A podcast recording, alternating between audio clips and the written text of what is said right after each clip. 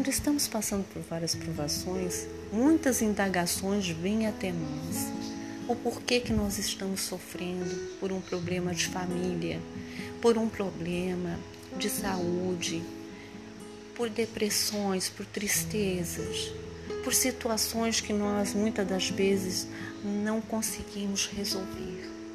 Mas Deus diz, a palavra dele diz, para nós sermos perseverantes naquela provação e nos alegrarmos na firmeza da recuperação das nossas vidas, da transformação do nosso lar, da saúde completa, de uma vida financeira regozijada nos bens que Deus tem preparado para nós.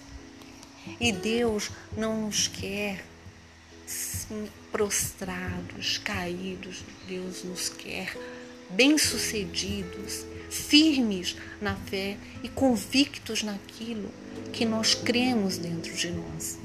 E é isso que Deus quer de nós: a firmeza de espírito, uma fé inabalável que venha trazer para nós grandes riquezas, grandes vitórias.